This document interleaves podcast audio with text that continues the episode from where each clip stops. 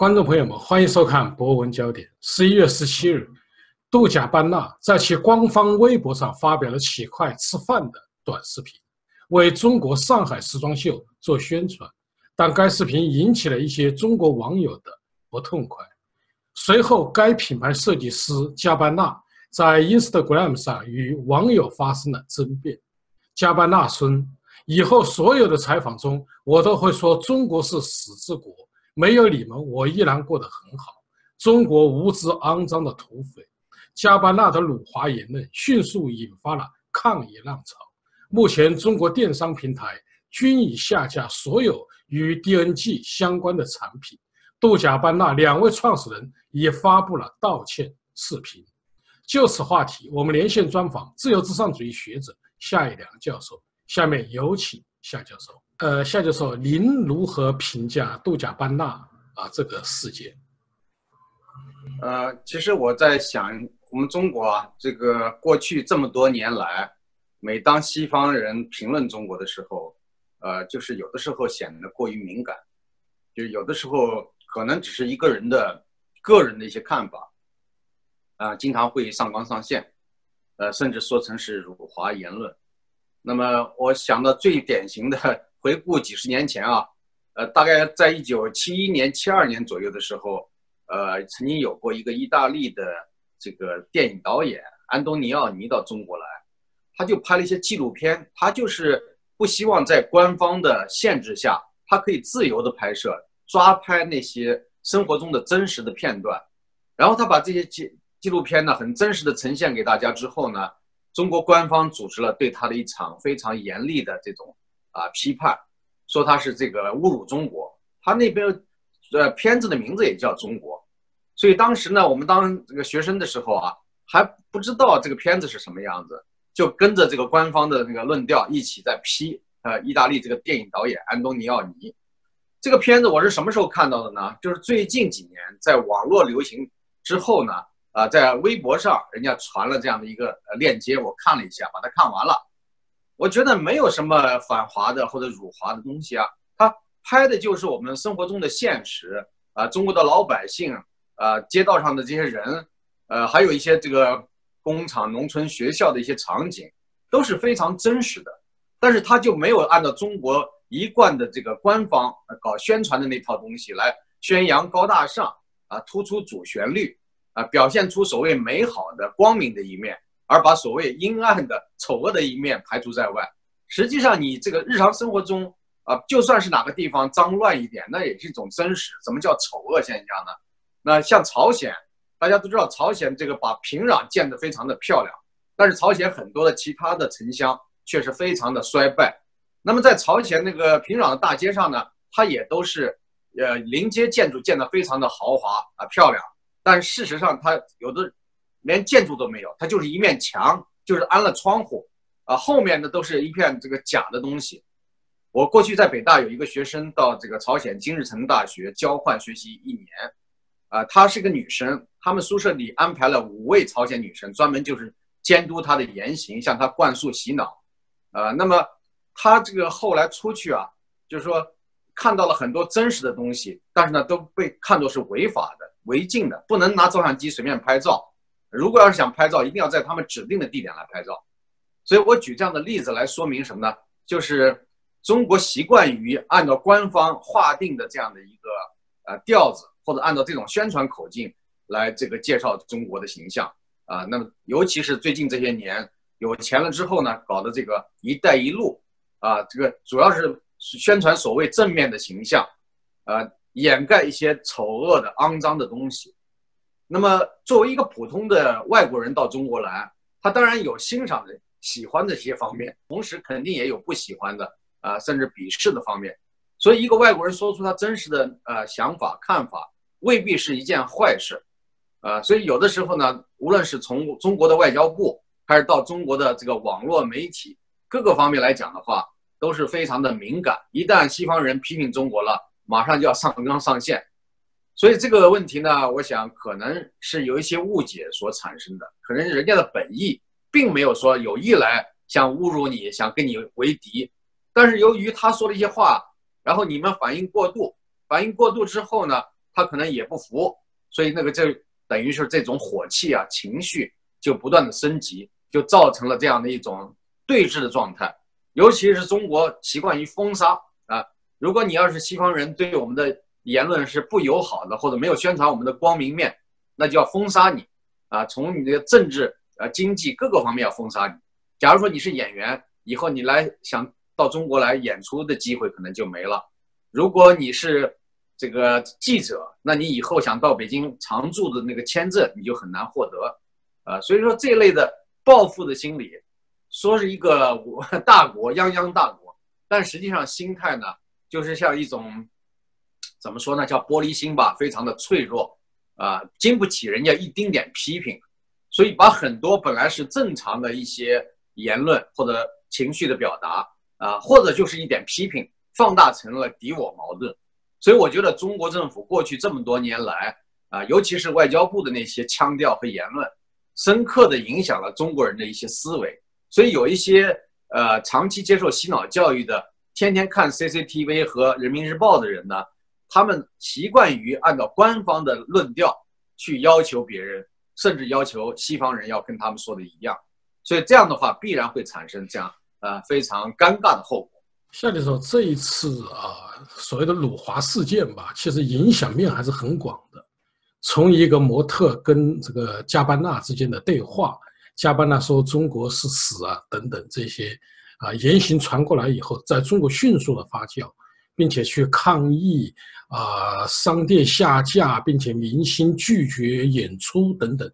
形成了一种声势浩大的这么一种民众的抗议浪潮，并且据说。还在蔓延的什么日本呢、韩国还都有一点点啊，这种蔓延。对于这种民众的行为，您的看法是什么？我觉得，由于这个中国过去啊，曾经有过被帝国主义欺辱的历史吧，所以呢，这种心理上的这种创伤，长久的难以弥合，啊，有的时候经常是反应过度，这个动不动就认为是这个对中国这个国家、对这个民族的这样一种有意的侮辱。所以，民族主义情绪、爱国主义情绪在官方的煽动下，有的时候会走到极端，走到一种呃失去理智的、呃没有理性的这样的一种过激反应。呃，那么，比如说这个美国，大家都知道世界上最强大的国，但是世界上骂美国的，你想想，天天都有骂美国的言论，对吧？那美国会不会采取这样的报复呢？比如说你在哪个微博上，或者你在哪个？呃，地方的视频，你公开的骂了美国政府，骂了美国总统，美国政府会报复，以后让你不要到美国来，呃，然后就是说你要到美国的话，各个方面都要封杀你，啊，美国没有这么做，对吧？美国非常的包容，他知道世界上很多国家不喜欢他，呃，甚至把美国当做敌对的国家，但是呢，他不在乎，他心里非常的强大，因为他本身就是最强的，是无可替代的。那如果你要心里不够强大，人家说你了，你就受不了了，你就要封杀人家，不让人家来了或者怎么样啊，在商业上疯狂的去报复人家，这就不是泱泱大国的所为，啊，所以我觉得还是中国虽然讲是呃经济强大了很多，对吧？现在成为世界第二，但是呢，还是有一种暴发户的心理，还是不够像，假如说你是从来都是贵族啊有钱人。你不会在乎人家 说你没有钱，对不对？呃，假如说是一个暴发户，你要说他没钱，他给你急眼，他立马就当着你的面可以把一万人民币用火打火机点着烧掉，这就是说明了这个心理的一种由过去的自卑到后来的到了一种啊走极端，就一种傲慢啊，而且呢听不得别人说你不好啊，如果说你土啊，很多人这个这个暴发户啊喜欢把自己装扮成贵族。动不动就说，你看我这个包多少钱？我这个什么什么是顶级品牌？就像郭文贵这种啊，动不动就炫耀他的西服啊，炫耀他的用品都是顶级的，都是特制的，如何如何啊？多少多少钱？而且吹牛说一次啊，这个衣服我一定就是一百套啊，那个就是一就是一的一百套。你想想他家的衣库有多大啊？他动不动这就是一百套，那就是一百套，往哪放啊？所以说这些东西啊，就是一种暴发户的心理，听不得别人说他穷，听不得别人说他没钱，听不得别人说他没品位，啊，就是这样的一个心态，呃，所以说呢，我们觉得这个有一些外国人，他的确他的言论是不谨慎的，不说的不够妥当，这个情况是存在的。啊，比如说英文里边的 shit 啊，你汉语可以翻译成屎啊、狗屎啊，啊，但是呢，其实就是一个口头禅。那你这个汉语里边你也很多这样的口头禅啊，比如有的地方人就喜欢说我我什么什么那个，对吧？我都不愿意再次重复那些汉语中的粗俗的那些口头禅和脏字啊。有的人就是一开口，比如说我知道有的地方的人一见了面打招呼，他就是一见面他就不是说正常的给你打招呼，而一上来够吃了吗？你这个话听懂了吗？就是，呃，这个普通话说就是狗日的，你吃饭了吗？啊，吃过了没有？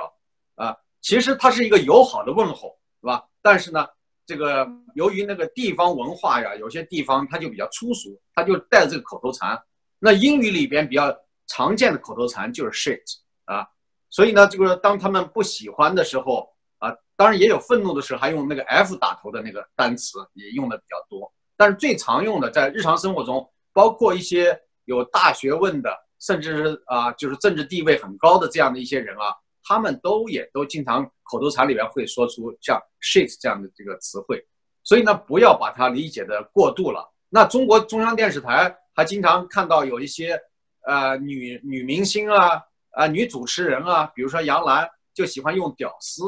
这个屌丝，如果你也把它放大的话，按照这个冯小刚的解释，屌丝是什么呢？啊，是男性生殖器上面的那个什么，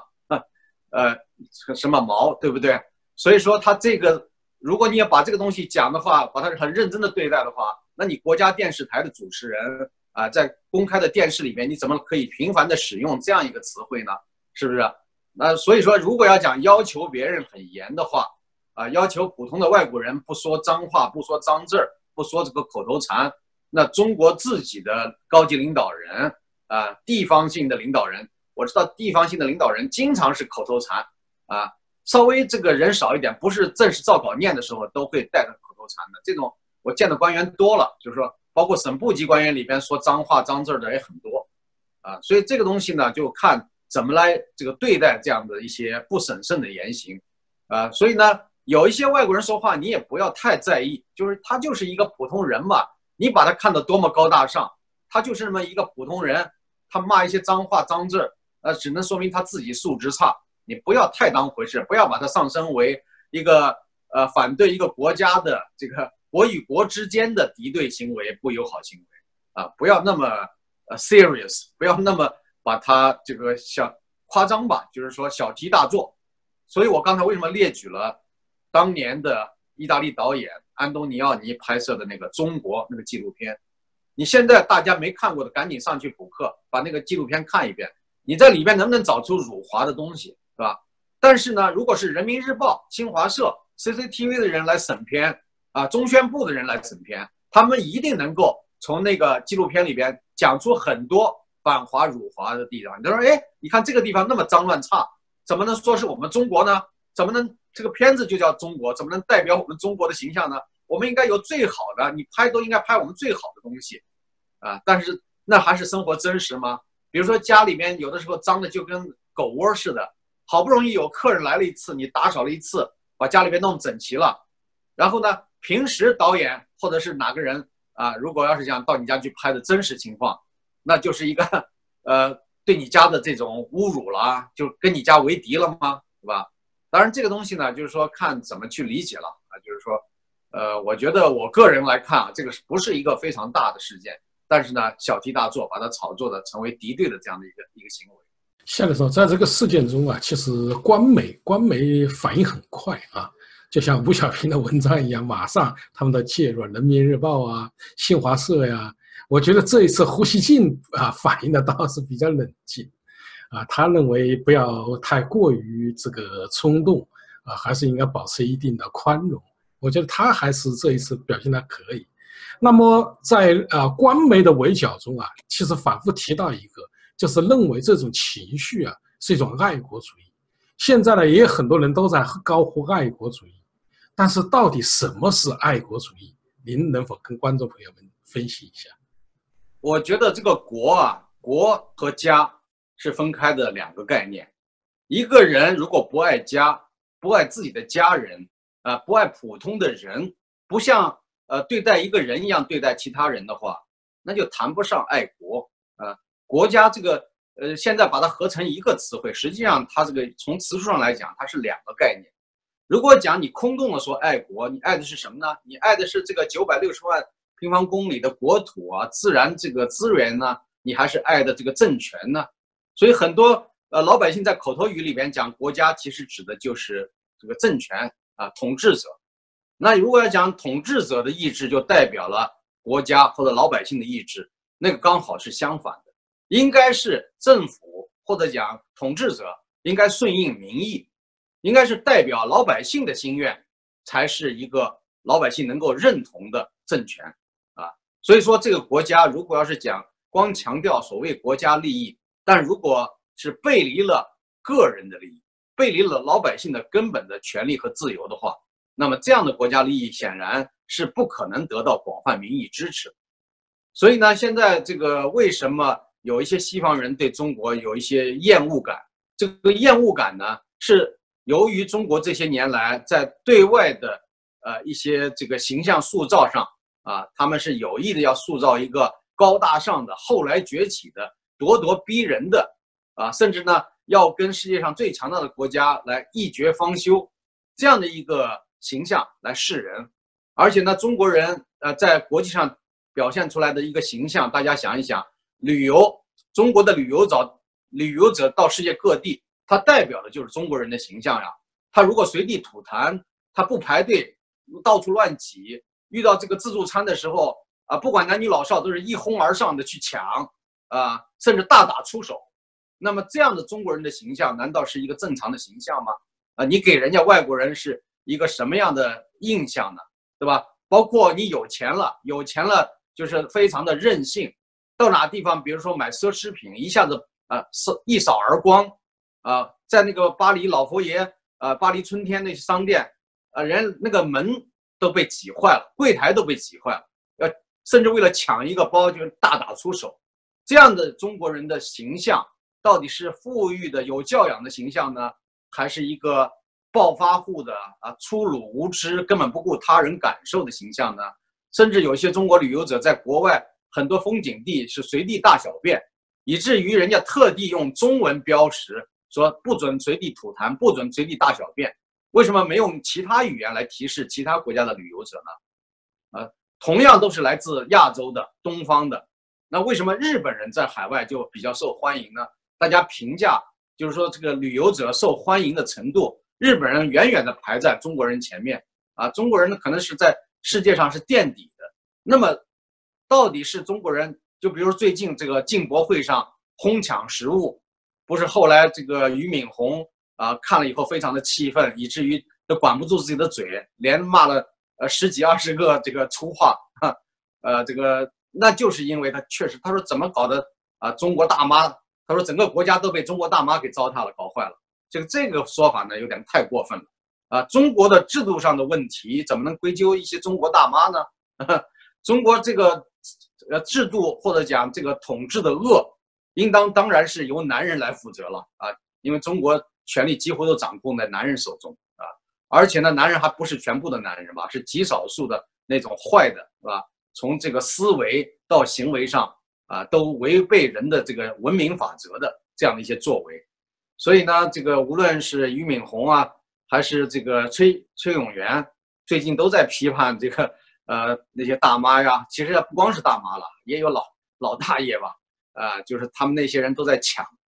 啊，那这个抢呢，人家说了，这个主办进博会啊，一些有些国家那个参展的工作人员说，他们在一百多个国家都办过类似的这种展览，提供食品，啊，即使在非洲那些呃饥饿的非常普遍的那些国家，也没有出现这样的啊这这种呃抢食物的这样一个行为，啊，难道中国人真的是饥饿到这样一个程度了吗？呃，还是说由于这种贪婪的心理，造成了哪怕自己不吃，也要抢到自己的碗盆里边，宁肯浪费倒掉都不给别人，这样一种自私的、这个没有任何公益形象感的这种人啊，他们还振振有词的，一组织活动起来的话，他们就是最爱国的啊，他们就是民族主义、爱国主义高涨的人啊，所以你对比一下这些人，这次这个抢食物的这些呃什么所谓的大妈，他们大部分来自基层单位，还是基层单位推荐出的什么先进人物啊，包括街道的、社区的，呃各个方面的党团的先进的代表啊，结果呢就是这样的一个恶心的形象，呃所以说呢，就是说你看看是不是同一批人，平时自己的行为素养特别的差。然后呢，动不动就开打出爱国主义的、民族主义的这个大旗，说我们是最爱国的，我们是拥护党中央的，如何如何。所以这些人呢，就是他们不知道自己接受了几十年的洗脑教育，他们已经是脑残了。他们他们自己的行为表现的就是一种反文明、反进步的这样的一个形象。他们还希望把自己塑造成高大上的形象，还容不得别人批评。所以最近这些年，西方国家对中国。啊，特别是对中国政府这这个统治的这些厌恶是在与日俱增，同时对中国普通老百姓一些没有教养的粗鲁的行为也越来越反感啊，甚至越来越多的抵制。比如前不久我们在网络上看到的，有一家人在旅馆大闹旅馆嘛，啊，后来是被赶出去，那叫警察来，警察来了以后就这个。坡地啊，往地上一一一躺，就是撒泼、大哭、大叫，呃，所以呢引起了轩然大波。然后呢，呃，大使馆呃大使都出面了啊，中国大使呢就是谴责人家国家呃是歧视中国人、虐待中国人。然后中国的这个官方媒体也在造势，也在说说这个这些国家呃对中国怎么不友好。其实你要想一想，就是中国这么大这么多的人，这么多年来在。呃，世界各国给人家留下了一个什么样的中国人的形象？所以要自我呃检讨，要自省一下。啊，我想这个这些事情呢，官方应该更多的吸取经验教训，怎么样能够让自己的国民在海外至少不给人留出那么令人厌恶的形象啊？如果呃中国官员们自己能做得好一点，也许呢能够让老百姓做的稍微好一点啊。中国官员非常的嚣张跋扈。还有中国的富人有了钱就感觉到自己就是天下的这个霸主了，就是成了螃蟹似的横行霸道了，呃，所以呢，横行惯了以后，到了国外就发现格格不入了，啊，包括一些呃富二代在国外读书，他们不是去比成绩啊，比学习上谁更优越，而是比呢家里边谁有钱，所以经常去比那个豪华跑车、泡妞啊，去夜店，然后呢。甚至吸毒啊，甚至还有一些人是相互残杀，啊，这样的一些形象，让中国人的这个在海外给人家过去，你看一百多年前中国人形象什么呢？好像非常的穷困瘦弱，面黄肌瘦，啊，然后到处都是受人欺负，然后呃，经常去作为那些苦工苦力，对吧？最好的可能就是开饭店、洗衣房，但是现在呢，中国人有了钱以后，形象是变得更加正面了吗？啊，是不是明显的改善了呢？也不是完全改善了吧，对吧？相当多的一部分中国富人给人留下的是一种没有教养的这样的一个印象，所以这个非常的遗憾。啊，那么有人说贵族需要三代来塑造，那中国的贵族恐怕三代都不够。如果在这个党化的教育下，啊，中国呃，在这个中共集权统治下，恐怕三代到五代都不可能进化为贵族。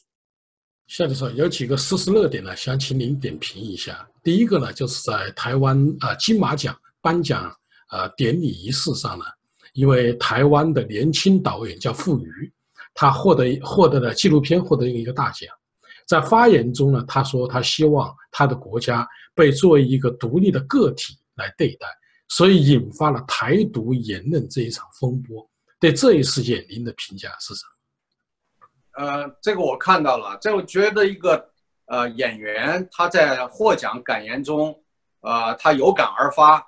说一些超越个人感受的啊，其实也是个人感受啊，就是只不过上升到国家层面，呃，上升到跟政治挂钩的一个层面来讲，这个是可以理解的。你比如说在奥斯卡颁奖仪式上啊，在很多的这种艺术类的大奖上，有些人都会说。啊，自己作为美国人感到非常的自豪，对美国的政治啊啊，就是他有自己的一些见解。当然，也有些批评政府的言论，有些艺术这个呃发颁奖仪式上也有人批评美国政府，但是不能就是因为他批评了美国政府啊，这个活动就不要办了，然后这个相关的负责人、领导人就要如何如何啊。这个金马奖是台湾的啊，就是当然它也算是亚洲的了，就是说它呢不能够反映出中国的意识形态。呃，如果在这地方你要是在中央电视台来这个颁奖的话，来讲这样的话，那就不得了，那后果就非常严重了。那么在这样一个自由的土地上讲出这样的话，也是很自然的啊。当然有些人听了不愉快，啊，有些人是很紧张。比如说作为组委会负责人的这个李安就很紧张吧，评奖委员会的负责人吧，他就很紧张。他，我看他当时那个镜头的表情是四处的呃观望，看看人家有什么反应。那巩俐呢，呃，好像显得是政治上很很什么很坚定啊。呃，觉悟政治觉悟很高啊，本来应该上台颁奖的，因此他就呃不上台颁奖了，表现出他有坚定的这种所谓民族主义、爱国主义的这种立场啊。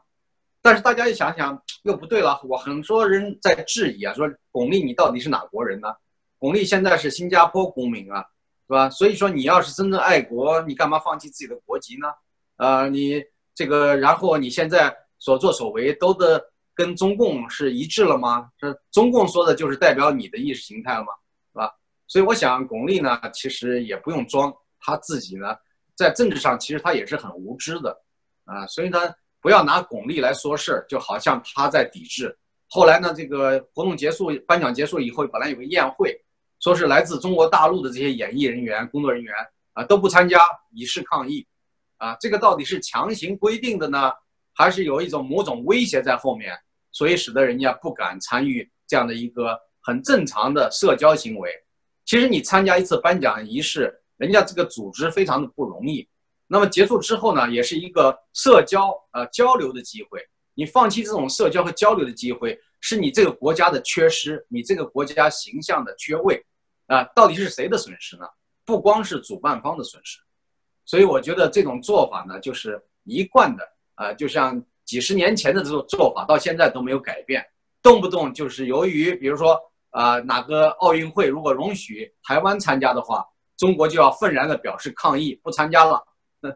所以呢，以后我在期待啊，就是说以后台湾会参加越来越多的国际的这个活动啊。那么如果台湾参加的活动，中国大陆都是以啊退出来进行抗议的话，当然可能从这个参与度来讲的话，会有一点缺憾。但是从另一方面来讲的话，中共会自觉自己的这样的把自己的圈子缩得越来越小，所以我想他这样做的话，那肯定是从道义上来讲，或者是从呃国际的整个的交往的规则来讲的话，都没有什么特别值得肯定或支持的这些呃理由啊。那么尤其是这次这个金马奖，我觉得这个作为一个演员，他是个人的情绪表达，谁也不能剥夺他的言论自由，所以呢，这种。啊，官方的这种过激的表现啊，还有一些所谓爱国演员的啊这样的一些作秀的行为，确实是让人鄙视。夏教授，您刚才啊已经谈到了新东方啊总裁俞敏洪关于妇女跟国家之间关系的一种言论，他说了，好像妇女的堕落导致了国家的堕落。其实啊，我看了一下，好像原来有一个名人曾经说过，就是女性跟国家之间的关系。这个事呢，您刚才已经做了一个评价。其实呢，我看到了以后啊，呃，我也是不是太在意。但是我发现他写了一个检讨，到妇联去做了一次道歉，并且出了一个专门的检讨书。这个检讨书的后半部啊，我觉得就跟文革的检讨是一样的，就说表明自己啊，这个一定要提高学习男女平等的观念，并且最后说了一定要为实现中国梦。而努力奋斗，所以我就联想到文革，为什么在我们的生活中处处都跟文革呃相连？似乎这个魔魔影永远摆脱不了？呃，从俞敏洪一开始口不择言啊，连吐脏字啊，或者是口头禅，到后来呢又这个出尔反尔的道歉，我觉得都是一种表演啊，就是文革这种氛围下的一种压力。啊，在这种压力下，你要做出反应，到底是不是发自内心的这种自省呢？啊，这个悔过呢，也不见得。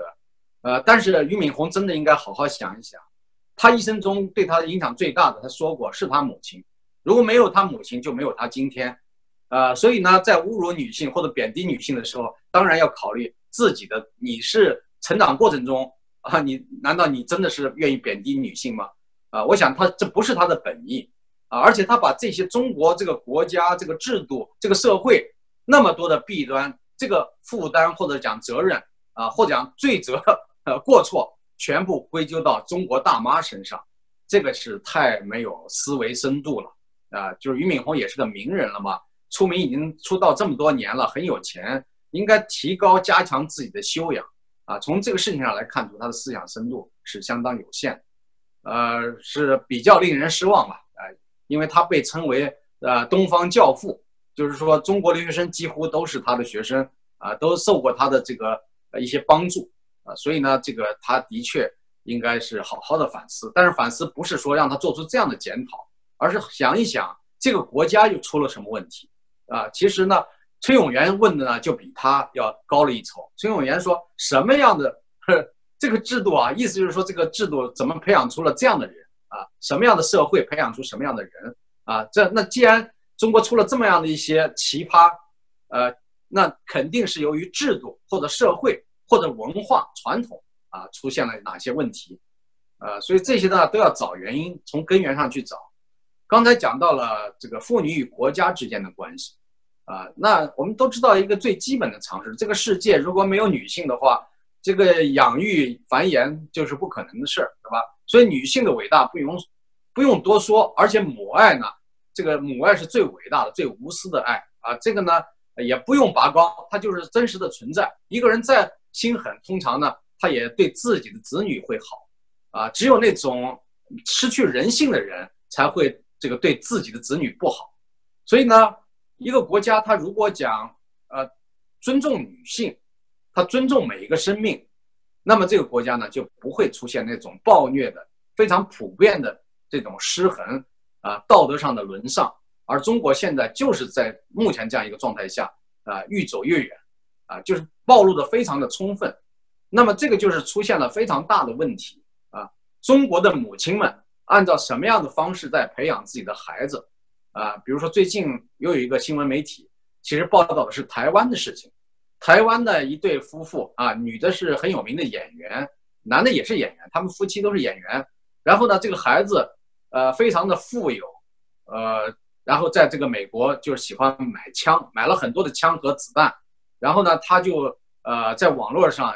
他他说他开了个玩笑，说要横扫校园，那人家就是美国就把他当恐怖主义对待了啊。给他递解出境啊，就让判刑啊，递解出境啊，没收他所有的这个军械。所以这个事情呢，大家在要反省，在台湾这样的一个已经算是比较好的这样一个环境下，为什么还会出现这样的人呢？因为他们家里边不太正常，父亲长期在外面去呃忙他的工作啊，他呢基本上就是受他母亲的影响，而他母亲又过于溺爱他，一直到他十五岁，他们跟母亲一直睡在一起。呃就是以至于他父亲每次都在跟儿子商量，说能不能把把你妈妈让给我，跟我一起睡觉啊？啊，所以这个家庭显得是非常的不正常。所以这样的孩子呢，心理上也是扭曲的、不正常。那么，我想我们中国大陆上啊，就是有很多的这个从家庭的教育到社会教育、学校教育啊，还有包括走上工作岗位的这个职业教育，很多方面呢都是背离了做人的。这种最基本的要求，也就是说，中国看起来好像很现代、很发达，但事实上，中国还不是一个现代国家。从人的意识啊，从这个社会的伦理道德的这样的一个呃共同遵遵守的准则来讲的话，距离还比较大。在中国呢，是一个权力至上的社会，谁有权、谁有背景，谁就狠啊，完全不讲法律和规则。中国不是一个法治国家。至今为止仍然是一个人治的国家，而且呢，中国就是说是一个丛林法则盛行的地方啊，谁狠谁流氓谁无赖谁无底线谁就有可能胜出。所以这也就是说，为什么人渣这个流氓惯骗郭文贵能够这个盛嚣尘上，跑到海外来还又掀起一轮又一轮的风浪啊歪风。所以呢，而中国那么多的人居然还会支持郭文贵，包括海外的一些人。啊，甚至有一些还比较有身份的人来支持挺郭，呃，而且为郭的一切这个无耻的言行辩护，并且说他说的那些假话、谎言都是真的，啊，都是呃有事实依据的。所以呢，这样的话呢，就是颠倒黑白了啊！我觉得这个中国人现在问题非常大，呃，二十一世纪的中国人没有把中国传统中的好的东西继承多少，反倒是把中国历史上那些最肮脏的那些糟粕继承的特别多，而且不断的发扬光大。应该说，中共这个邪恶政权，它集古今中外邪恶之大权，把这个统治上的那些妖术、那些最坏的东西都综合到一起了。而中国的老百姓、中国的官员、中国的富人，又把那些恶啊，就是善没有得到阳啊，反而呢把恶放到了最大的程度，啊，所以呢，我觉得非常的糟糕啊。所以有的人甚至都提出了说来世不做中国人，啊，有人说这是汉奸啊、卖国贼啊、啊什么什么呃心理啊，呃，现在很多人网上人动不动就说别人是支那人，好像他自己不是支那人。为什么会产生这样对国别身份认识的这样的一种啊逆反背叛的心理呢？这个相当程度上是由这个这个国家这个政权没有像对待人一样的对待中国的老百姓，所以呢，中国的老百姓有一天如果他有机会的时候，他也同样把那些曾经担任过国家领导人的人不当人啊，只要有那么一天，你看那些人肯定会被那些暴民们啊折磨啊。折磨致死，他折磨的程度要远远超过啊卡扎菲啊萨达姆那样的这个，所以我想中国呢，一旦中共垮台失序的时候，那是很可怕的场景啊！我们现在不敢想象，假如说呃未来的这个政权或者是民主社会如果没有一定的控制力啊，假如说中共政权呃土崩瓦解了，那假如说一一段时间里面老百姓可以说代表民意去。呃，杀他想杀的人，干他想干的事儿，那也是很可怕。所以呢，一定要在这个中共解体之前，要考虑好一个比较好的方式啊，来应急应对这种社会上的无序和混乱。夏教授，刚才您呢谈到了郭文贵啊，因为我们都知道，最近在郭文贵啊，呃，举举行了一个新闻发布会，是有关海航王健之死的，同时呢，班农也在台啊这个台上为他站台吧。并且呢，就是我看到一些报道里面说，呃，他已经不再坚持他的国七条，已经开始反共反习了，啊，并且拿出一亿的资金设立法治基金，啊，为中国建立法治啊做做贡献。那么，对于郭文贵这一次的新闻发布会，您的看法是什么？他原来宣扬的说是王健之死真相发布会，但是结果弄了半天，根本扯不上王健。呃，之死的真相，而且把这个目标都转移了，变成了一个要建立法治基金会的这样一个发布啊，发布消息。但是呢，大家都后来才明白他的真实的意图，并不是说真正要为法治，因为他不懂得什么叫法治，他说的是制度那个治。但是即便是制度那个治呢，他也在为那些贪官污吏，就是在反腐运动中受到打击的那些贪官污吏而鸣冤叫屈，呃，所以他为那些逃犯。啊，逃逃到国外的那种贪官，啊，来想做这些事情，包括像王立军是他呃内心同情和支持的人，还有很多这个逃离大陆的一些贪官污吏啊，这个富人，这是他想要帮的人。但是这样帮的人呢，其实就是在帮他自己，他自己也属于这一类嘛，啊，所以呢，他这个所谓一亿美元到到底来自哪里？是让别的贪官污吏去捐出来呢，还是说他自己掏腰包？但目前呢，他没有这个实力再掏出一亿美元了，因为他许诺的太多了，前面的都还没兑现呢。就是欠债还钱也得按个顺序来吧。你前面比如说你欠的就是说说以色列那个卫星通信卫星啊，能够破除大陆的防火墙啊，那这个做到了吗？如果没做到的话，先得兑付那个钱吧。啊，然后那个呃，过去说呃这个要呃他要起诉国际红。国际刑警组织啊，说红通是不公平的，他要做这个事情要花十亿美元，这十亿美元花在哪儿了呢？啊，看不到吗？对不对？还有呢，呃，他又说了，这个要给老兵啊，两亿美元还是两亿人民币？应该是两亿美元吧？啊，说到现在了，这个影子在哪儿呢？他说他许诺了多少次，哪一次兑现了啊？他包括给那个昭明说是一百万美元，结果呢后来变成了新一款，所以这一亿美元的这个法治基金。会不会是成为忽悠班农的一个新意基金呢？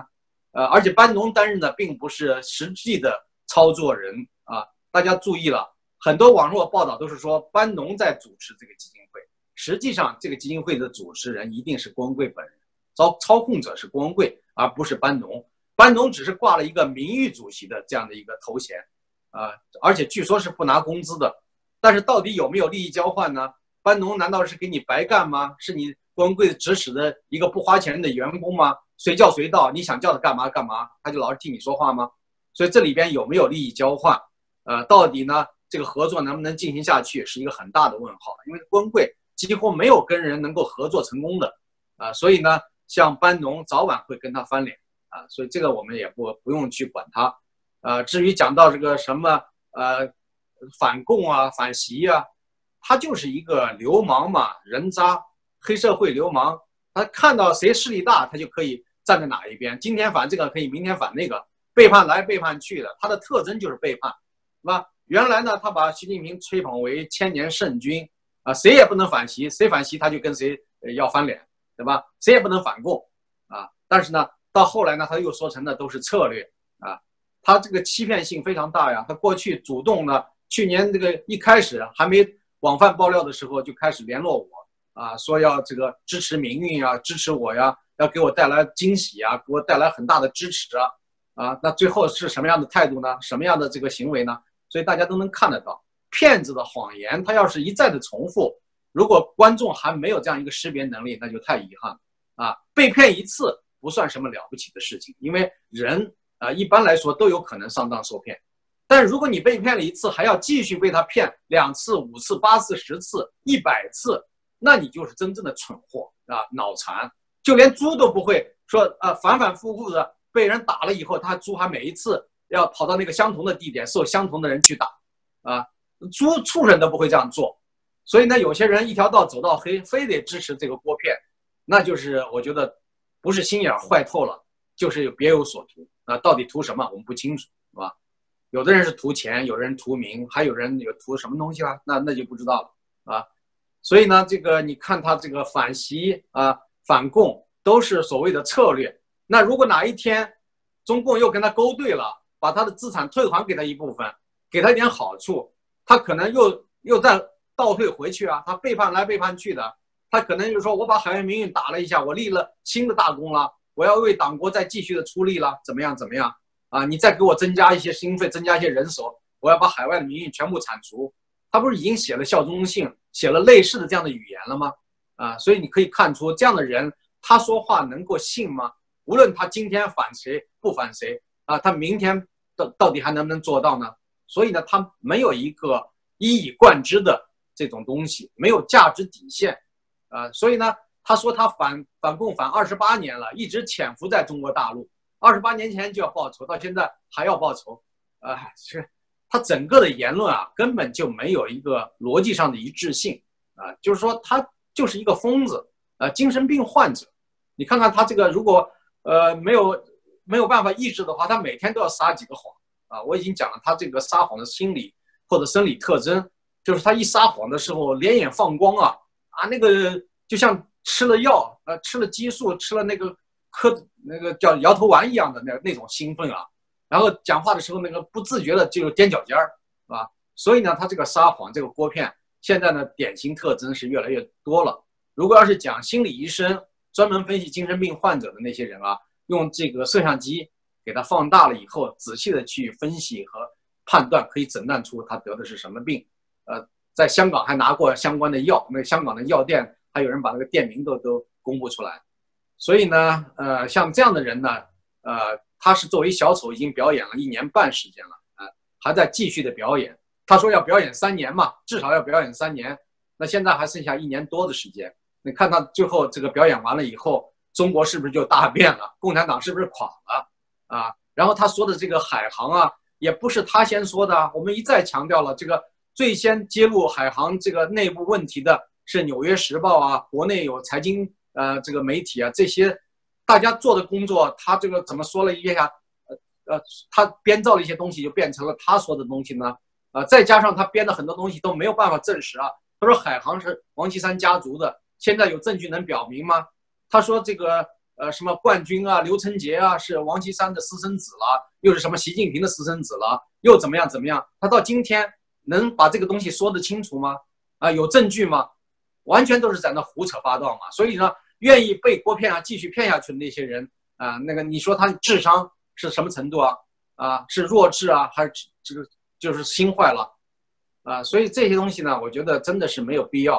呃，再去听信那骗子的满嘴谎言。观众朋友们，夏教授认为，宣传视频引起中国人的反感的原因是该公司对中国文化不了解，也是中国人的玻璃心所致。中国人应该保持理智和宽容，避免过激的行为。真正的爱国是应该关心国家的命运，推进宪政民主。既然中国人能够为辱华事件群情激愤，为什么不能为阻止习近平的倒行逆施而发出自己的声音？好，各位观众朋友，今天节目到此，感谢您的收看，也感谢夏一良教授。